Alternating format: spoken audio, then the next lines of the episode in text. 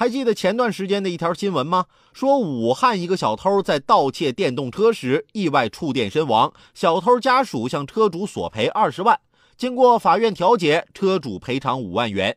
事件在网上迅速发酵，结果近日法院出来打脸了，说这事儿是假的。武汉市两级法院近年来都没有受理过相关案件，而这一事件的首发媒体已经自行删除了相关文章。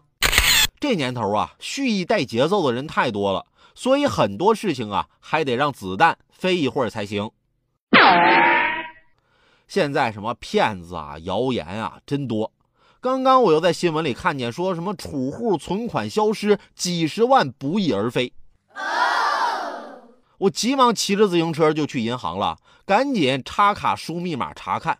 还好我这账户里这八块钱还在，哎呀，松了口气。这急死我了！以后再也不看新闻了，心太累了。走出银行，我这心更累了。